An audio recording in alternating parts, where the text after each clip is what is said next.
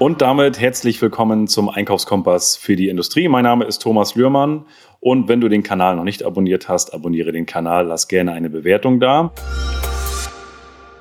Und damit auch direkt herzlich willkommen, lieber Sven Stopka. Wenn du den Teil 1 mit ihm gehört hast, dann weißt du, worum es geht. Wenn nicht, es geht um das Thema, wie du dein Vermögen noch größer machst, wie du dich finanziell unabhängig machst und richtig für die Zukunft sorgst.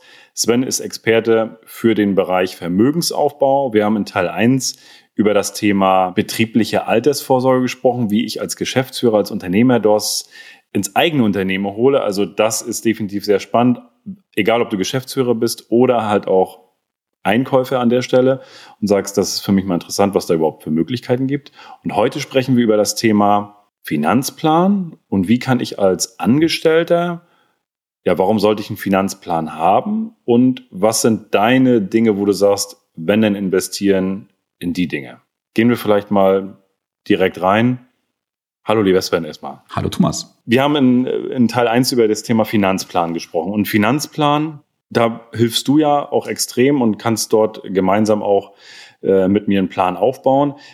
Kannst du so ein paar Basics rausgeben, was da drin sein sollte in so einem Finanzplan für, für jemanden im privaten Bereich? Ja, kann ich gerne machen. Also das Wichtigste ist erstmal überhaupt einen zu haben, dass man erstmal aufschreibt, was habe ich für Ziele. Viele haben gar keine Ziele, die dümpeln irgendwo durchs Leben, sagen, oh, ich bin jetzt 35, 40. Irgendwann kommt man so auf die 50er und dann so kurz vor Toreschluss, wo die 6 vorne steht, sagt man, oh, da müsste ich doch mal. Also wirklich mal konkrete Pläne machen, zu sagen, mal angenommen, ich würde heute in Rente gehen, wie viel würde ich morgen gerne jeden Monat regelmäßig auf dem Konto haben? Frage eins. Frage zwei wäre, wie lange plane ich denn die Rente dann zu verbrauchen am Ende? Also mache ich 20 Jahre Rennbezug, 30, 40, 50, wie lange auch immer. Und jetzt kommt das Wesentlichste. Das, was ich bisher habe, muss ich auf den Prüfstand stellen. In den letzten Jahren, das hatten wir auch im Teil 1 bereits gesprochen, sind ja viele Produkte verkauft worden, die faktisch keinen Sinn ergeben. Das ist eine Geldvernichtungsmaschine. So, wenn du in eine Geldvernichtungsmaschine mehr Geld reinspeist, hast du am Ende nicht mehr Ertrag dadurch. Also musst du alles überprüfen. dazu kannst du Folgendes machen. Geh mal einfach auf die Anbieter zu. Kannst du gerne auch im Vorfeld mal machen. Und einfach mal li fragen, lieber Anbieter, sage mir mal bitte, wann habe ich denn welchen Beitrag mal eingezahlt? Also ein Zahlungsstrom. So, und da sagen dir viele Anbieter, das können wir dir gar nicht sagen. Ich habe die Schreiben original vorliegen von Versicherern, die dem Kunden schreiben, wir können das nicht erstellen, das wäre ein erhöhter manueller Aufwand. Jetzt wissen wir beide als Unternehmer, das ist ja eigentlich nur eine Buchführung, die man da macht. Wann habe ich welchen Beitrag bekommen als Anbieter, habe den intern verbucht. So, viele Anbieter wollen damit gar nicht rausrücken, weil sie wüssten, wenn wir jetzt sagen, guck mal, lieber Kunde, du hast, ich sag mal, in Summe 20.000 Euro eingezahlt und im Vertrag sind 17.000 Euro drin nach 15 Jahren. Dann würde sich der Kunde eine logische Frage stellen und sagen, Moment mal, ich habe 20.000 investiert, 17.000 drin, das scheint jetzt nicht das sexy Geschäft zu sein. Ich glaube, ich mache jetzt hier mal einen Cut. Also, wie gesagt, Produkte auf den Prüfstand stellen. Dann kommen jetzt viele Parameter zusammen. Jetzt muss man schauen, jeder hat natürlich ein gewisses Budget, weil irgendwann ist das Geld auch mal zu Ende am Ende des Monats. Also was kann ich in meiner persönlichen Situation unter allen Parametern wie Risikobereitschaft, Renditeerwartung, Ziele, Rentenhöhe, Produkte, Budgets so weit kombinieren, dass ich am Ende des Tages sagen kann, ich kann mein Ziel zu x Prozent erreichen. Und das will ich auch ganz offen sagen, die wenigsten Menschen werden ihr finanzielles Ziel zu 100 Prozent annähernd erreichen, weil irgendwo immer ein Defizit da ist. Entweder ist es das Budget, die Zeit oder die Risikobereitschaft. Wenn man es richtig macht. Ich kenne Fälle, das habe ich jetzt auch ähm, am Montag im Podcast veröffentlicht. Man kann natürlich zu seinem Finanzberater gehen und sagen, wie sieht's aus? Die können das alles schön rechnen. Nur viele haben in der Finanzbranche Angst vor großen Zahlen. Weil sie mich oft auch, auch das sage ich ganz offen, nicht in der Lage sind, selber diese Beiträge aufzuwenden, die dort auf dem Papier stehen würden. Der durchschnittliche Versicherungsvermittler hat draußen, glaube ich, was war es, ein Umsatz oder ein Gewinn? Um, nee, ich glaube, das war ein Gewinn vor Steuern von ungefähr 50.000 bis 60.000 Euro. Vor Steuern. So, wenn jetzt herauskommt bei dir, Thomas, ja, Thomas, du müsstest jetzt jeden Monat, ich nehme eine fiktive Zahl, 7.300 Euro sparen und investieren. Und du sagst, puh, ist aber eine große Zahl. Die 7.000 kann er sich gar nicht vorstellen. Weil er es selbst gar nicht. Genau. Ja. So, und das hatten wir auch dann in meinem Podcast ja besprochen. Du musst dich mit den Menschen umgeben, die selber so unterwegs sind wie du selbst. Also frag doch mal einfach deinen Finanzberater, sag mal, wie sieht denn dein Finanzplan aus? Hast du einen? Zeig mal. Wie ist deine Vermögensbilanz? Leg doch mal offen. Weil in der Anlageberatung, Thomas, muss man sich doch nackig machen. Du machst das doch auch vom Steuerberater. Absolut. Gut, jetzt haben wir gleich einen Steuerberater, wissen ja, wer es ist. So, aber du frag doch mal einfach deinen Finanzberater, sag mal, wie sieht's dir finanziell aus? Finanziere ich jetzt die nächste Porsche Leasingrate am ersten oder ist da auch ein bisschen Substanz hinter? Kritisch sein. Und das kann noch so der nette Helmut sein seit 20 Jahren. Helmut bleibt doch Helmut, wenn du nicht mehr da bist. Dann gibt's halt nur vielleicht zwei Kekse im Monat weniger. Ja, und auch wenn er mal nicht da ist, ne, dann was ist dann, ne? Okay, also im Kern überhaupt erstmal einen Plan zu haben, einen Finanzplan erstellen. Mache ich das, wenn ich das jetzt richtig verstanden habe, auch aus Teil 1 und jetzt auch aus den ersten Minuten aus Teil 2, ist die Versicherung nicht zwingend der beste Ansprechpartner für einen Finanzplan. Nein, weil die Versicherung ist nichts anderes als ein Zwischenhändler. Ja. So, und jeder Zwischenhändler, das weißt du ja auch im Unternehmen, jeder, der dazwischen geschaltet ist zwischen dir und dem eigentlichen Produzenten, äh, dem, dem Rohstofflieferant, wollte ich sagen, der will ja auch noch was verdienen. So, und das können wir auch ganz einfach an Zahlen festmachen. Versicherungen und Banken verdienen im Durchschnitt zwischen 5 und 10 Prozent pro Jahr mit einem wesentlichen Nachteil bei fast keinem Risiko. So, was bekommen wir verkauft? Wir bekommen Lebensversicherung, Bausparversicherung, Rentenversicherung, Festgeld und Sparbücher. So, wir lagern da irgendwie 6 Billionen Euro. Das sind 6000 Milliarden. Also das ist eine Riesensumme. Bekommen dafür faktisch jedes Jahr eine Nullverzinsung fast. Die Anbieter trennen sich immer mehr von den hochverzinsten Produkten, weil sie sagen, wir können es nicht mehr erwirtschaften. Und trotzdem werden die Paläste immer größer. Fahr doch mal durch Frankfurt, München, Hamburg und so weiter. Da ist nicht eine Etage weggebaut worden. Im Gegenteil, die bauen sogar noch. so, und jetzt mal ganz ehrlich, auch da sind wir wieder beim Thema. Wenn du dir selber nicht zutraust, eine gewisse Rendite zu erwirtschaften, dann lass es gleich sein, weil warum willst du die Verantwortung als Privatperson oder als Einkäufer, als Geschäftsführer abgeben an eine dritte Partei? Der Kapitalmarkt hat immer funktioniert. In den letzten 10 Jahren, letzten 30, letzten 100 Jahren.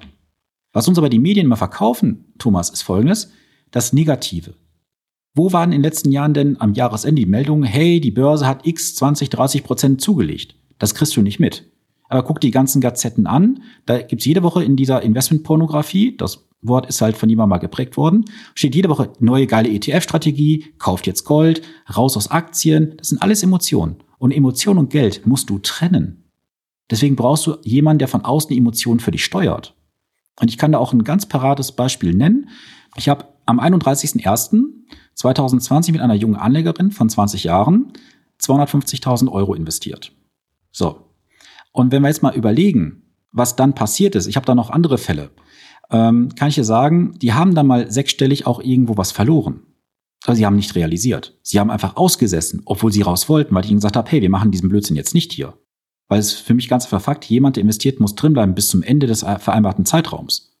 Wenn es jetzt keinen triftigen Grund gibt, auszusteigen. Und die C-Krise war kein triftiger Grund. Das war eine, ein Event, weil ihr hättet es günstig nachkaufen können. So, was ist passiert? Ich habe das jetzt mal hochgerechnet letzte Tage. Die Anleger im Schnitt, die in der C-Krise aussteigen wollten, haben alle einen siebenstelligen Vorteil gehabt, weil sie nicht ausgestiegen sind. Und jetzt stell dir mal vor, du wärst ausgestiegen in der C-Krise, wärst bis heute nicht wieder eingestiegen und suchst jetzt immer noch günstige Zeitpunkte. Das sind zwei Jahre, die du komplett verbaselt hast. Die musst du mit höheren Risiken in Kauf nehmen, weil du höher mit Risiko investieren musst oder mehr Budget. So, und deswegen ist dieser, diese Emotionsmanagement-Geschichte eigentlich meine eigentliche Aufgabe. Meine Aufgabe ist nicht, da ein Depot zusammenzustellen. Das kann auch faktisch jeder selbst. Du brauchst aber von außen diesen Impuls, weil es ist ja so, dass auch die Privatpersonen einfach nur Menschen sind, genau wie Geschäftsführer.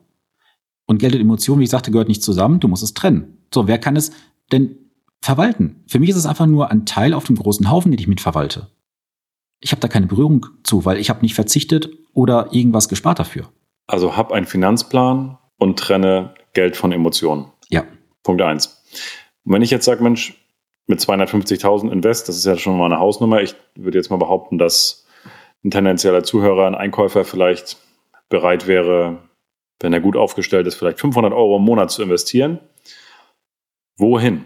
Wenn du sagst 500 Euro, wo packe ich das im Idealfall hin? Also betriebliche Altersvorsorge, haben wir schon gehört, ist schwierig. Es sei denn. Es ist gut, wenn sie richtig gemacht ist, weil du hast einen riesen Hebel dadurch. Dann ist das ein, ein Baustein. Wo würdest du empfehlen, wo sagst du, wenn denn da rein? Also das ist, macht wenn denn Sinn. Kann man das überhaupt so pauschal? Ja, pauschal wird schwierig. Ähm, was ich jetzt sage, ist keine Anlageberatung, deswegen bitte nichts umsetzen, was ich jetzt hier so sage, weil ich deine Situation nicht kenne. Was auf jeden Fall wichtig ist, erst einmal zu schauen, gibt es Verbindlichkeiten in einem gewissen Maß. So, gewisse Verbindlichkeiten, zum Beispiel so eine 0% Finanzierung, was weiß ich, für den Fernseher kannst du von mir aus durchlaufen lassen. Hast du aber vielleicht noch einen Kredit aus der Vergangenheit mit irgendwie 8, 9%, da müssen wir mal rechnen, lohnt sich das, den vielleicht früher abzulösen. Dann auch zu schauen, Liquiditätsmanagement. Gibt es irgendwelche Zahlungen, die jemand leisten muss? Musst du dafür Rücklagen aufbauen? Angenommen, du bist jetzt heute 40 und du weißt, in fünf Jahren kommt die Tochter und sagt, Papa, ich würde gern studieren. Dann kannst du mit diesem Geld nicht langfristig investieren, weil du weißt, in fünf Jahren kommt da jeden Monat was, was du auf Uhr haben musst. Grundsätzlich bin ich ein Freund von Investmentfonds, offenen Investmentfonds, weil ich sage, da bekommst du jeden Tag einen fairen Preis bezahlt für das, was draußen unter dem Wert sind. Dann schau mal, heute Morgen sind wir beide aufgestanden, waren in der Dusche oder in der Badewanne und haben da irgendwelche Unternehmen in der Hand gehabt. Procter Gamble, Unilever. Okay, dann gehen wir zum Waschbecken. Hast du wieder gleich ein Unternehmen in der Hand. Dann gehst du nach unten, hast dann wahrscheinlich Nestle in der Hand oder Maggi oder wie sie alle heißen. Das heißt, die Weltwirtschaft funktioniert doch jeden Tag. Weil es heißt so krass, soll wie ich so sage, Thomas, gefressen, gesoffen wird immer. der nächste Punkt, wir fahren jeden Tag noch. Zumindest solange der Spritpreis noch zwei Euro kostet. So, wenn er vier Euro jemand kostet, werden vielleicht andere Her Hersteller gewinnen. Wir nutzen gerade auch eine Technik. Ich habe jetzt hier ein MacBook stehen, ich weiß nicht, was du nutzt. So, das Unternehmen ist ja auch börsennotiert. So, wenn wir uns mal wirklich auf die Basics zurückbesinnen, wann funktioniert die Weltwirtschaft nicht mehr? Wenn wir Menschen nicht mehr existieren und uns nicht mehr weiterentwickeln. Und in der C-Krise oder auch jetzt in der Ukraine-Krise habe ich keinen Menschen kennengelernt, der sagte, oh Gott, die Welt geht unter, ich gehe zurück in die Höhle und ziehe in Feldern und jage Mammuts. Also wovor haben wir Angst? Die Versicherer wollen uns immer eine Sicherheit verkaufen. Die Sicherheit ist eine reine Fiktion.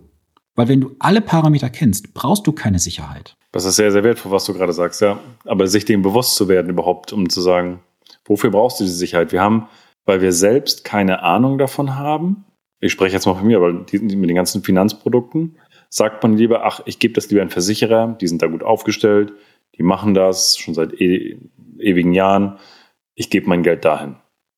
Das ist der einfache Weg. Okay.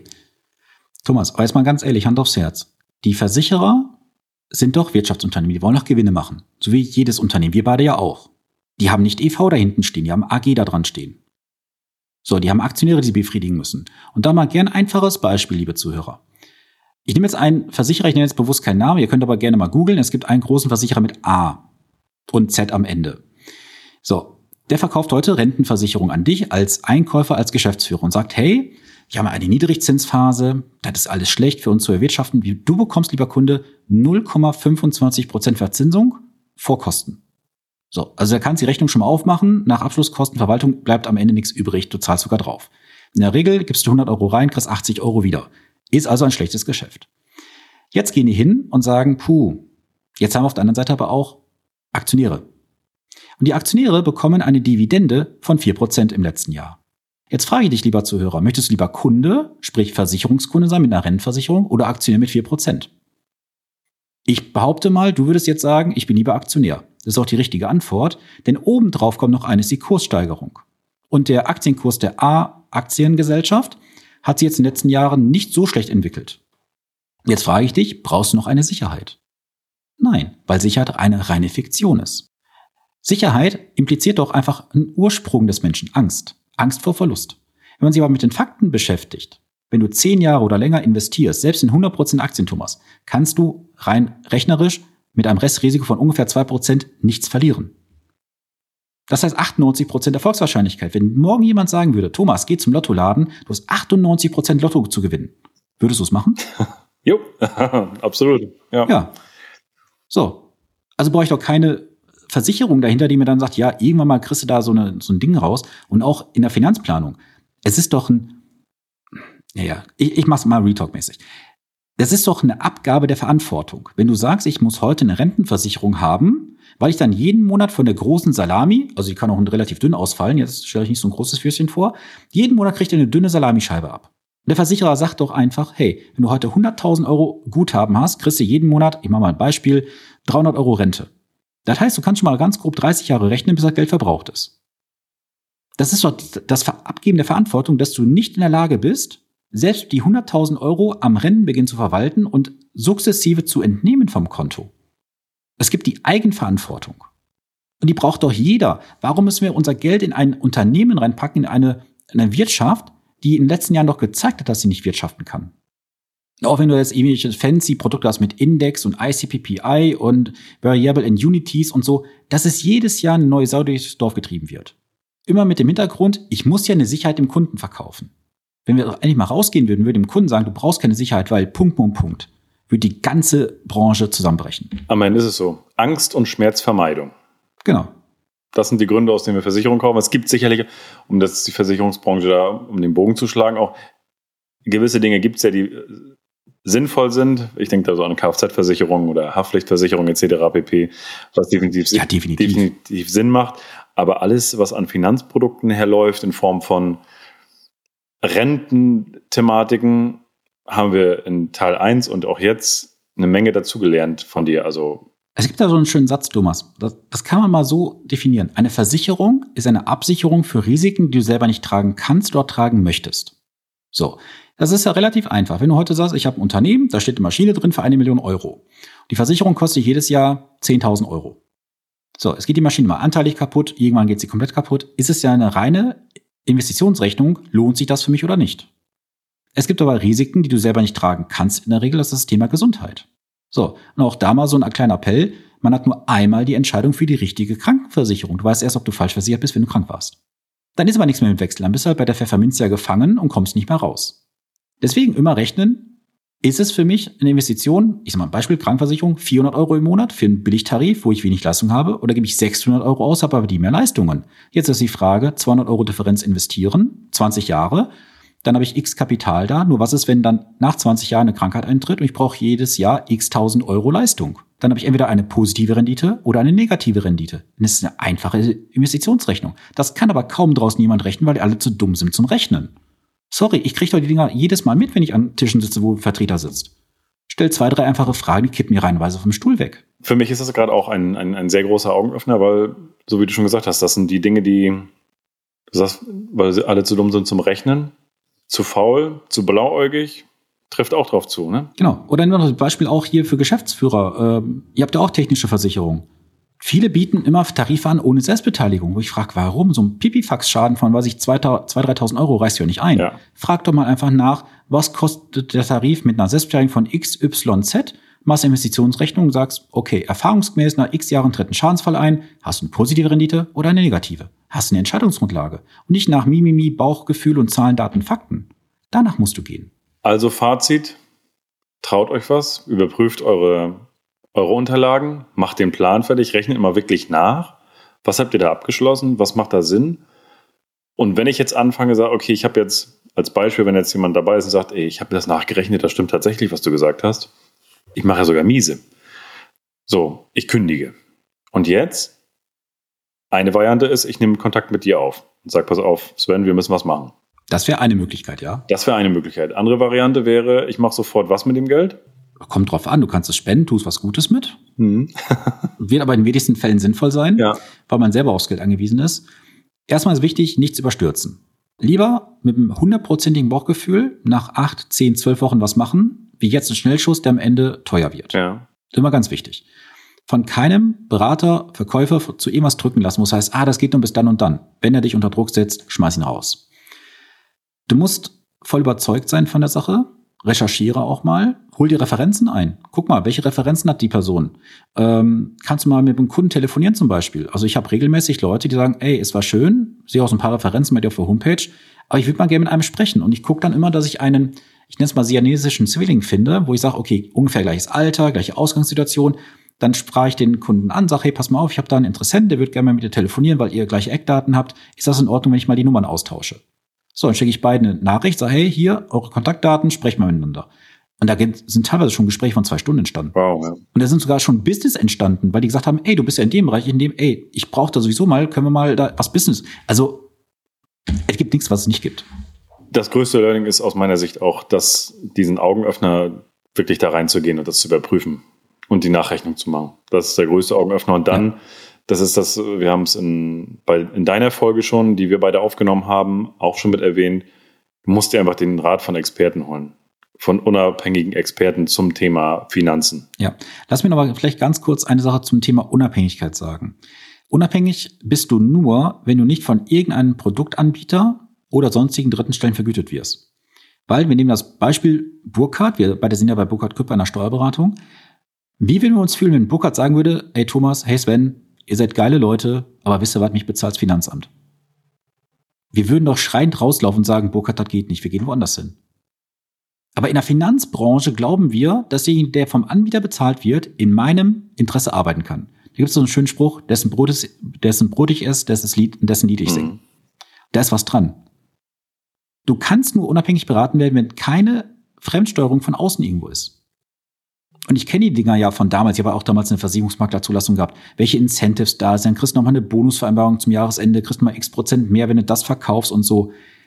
Damit hast du eine Fehlanleit, äh, eine Fehlinvestition ähm, gemacht, weil du in einen Berater investiert hast, der einfach nur Geld gesteuert ist in dem Moment. Das heißt, bei der Auswahl sollte ich auch darauf achten, wenn ich mit einem Experten aus dem Finanzbereich spreche, dass der nicht gesteuert ist von außen, von Provisionen etc. pp, dass der wirklich eigenbestimmt handeln kann. Genau. Also es gibt ein paar Bereiche, wo ich sage, da ist jetzt das auf Provision nicht so ganz schlimm. Durchaus. Äh, Ich sag mal, bei den äh, kleineren Sachversicherungen und so, das ist Pille-Palle. Also kann man ganz offen sprechen. Makler kriegt in der Regel zwischen 17 und 25 Prozent der Jahresnettoprämie als, als Cottage. Im gewerblichen Bereich zwischen 10 und 15 Prozent. Abschlussprovisionen sind, ja, je nachdem, wie du verhandelst, irgendwo bei 2,5 Prozent der in Zukunft laufenden Beiträge in der Rentenversicherung. Übrigens plus Dynamiken, nicht vergessen. Also mit jeder Dynamik jedes Jahr gibt es neue Provisionen fürs Nichtstun eigentlich. Ähm, ja, und ansonsten Krankenversicherung geht's halt so bei 7, 8 MB ungefähr in die Spitze. Das heißt, sieben Monatsbeiträge werden als Provision bezahlt. Okay. Das sind Summen, die bezahlt ihr alle. So, und wenn ihr das nicht haben wollt, dann müsstet ihr einmal zu einem Versicherungsberater gehen. Also die sind auch entsprechend zugelassen. Ähm, oder ihr müsstet halt im Finanzanlagenbereich zu einem sogenannten Honorar-Finanzanlagenberater gehen. Der ist nach, registriert, so wie ich, nach Paragraph 34h Gewerbeordnung. Und der Versicherungsberater ist nach Paragraph 34d registriert. Das muss aber auch Versicherungsberater heißen, nicht Versicherungsvertreter und nicht Versicherungsmakler. Okay.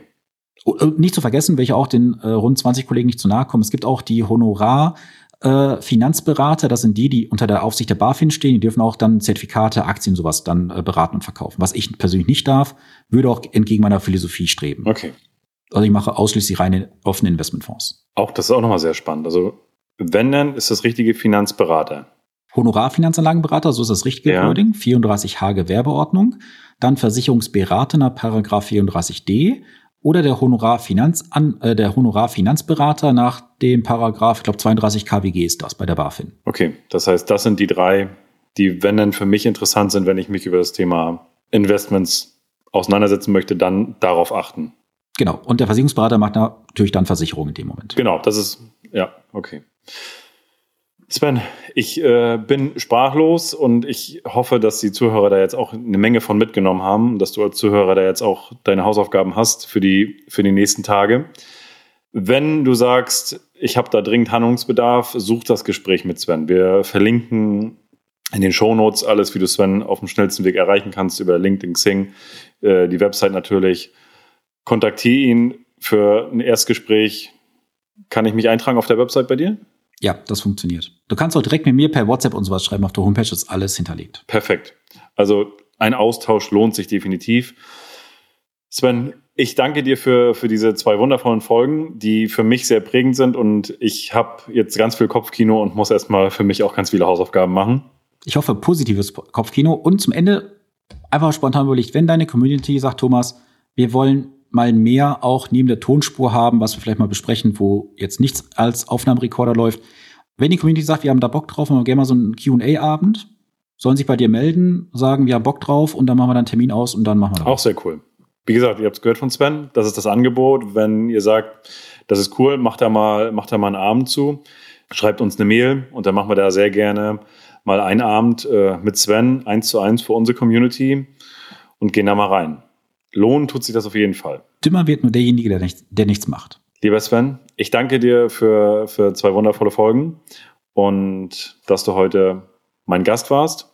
Die Abschlussworte gehören dir. Okay, ja, erstmal vielen Dank, Thomas, für die Einladung und schön, dass ihr die beiden Episoden gehört habt. Angebot steht, wenn ihr sagt, wir wollen da mal so einen QA-Abend haben, vielleicht auch mal so das ein oder andere Persönliche besprechen, machen wir es gerne. Schreibt Thomas eine E-Mail, kontaktiert ihn. Wir bleiben im Austausch, Thomas. Und ja, setzt einfach um, macht so kleine Hausaufgaben, stellt kritische Fragen und bleibt gesund. Bis demnächst.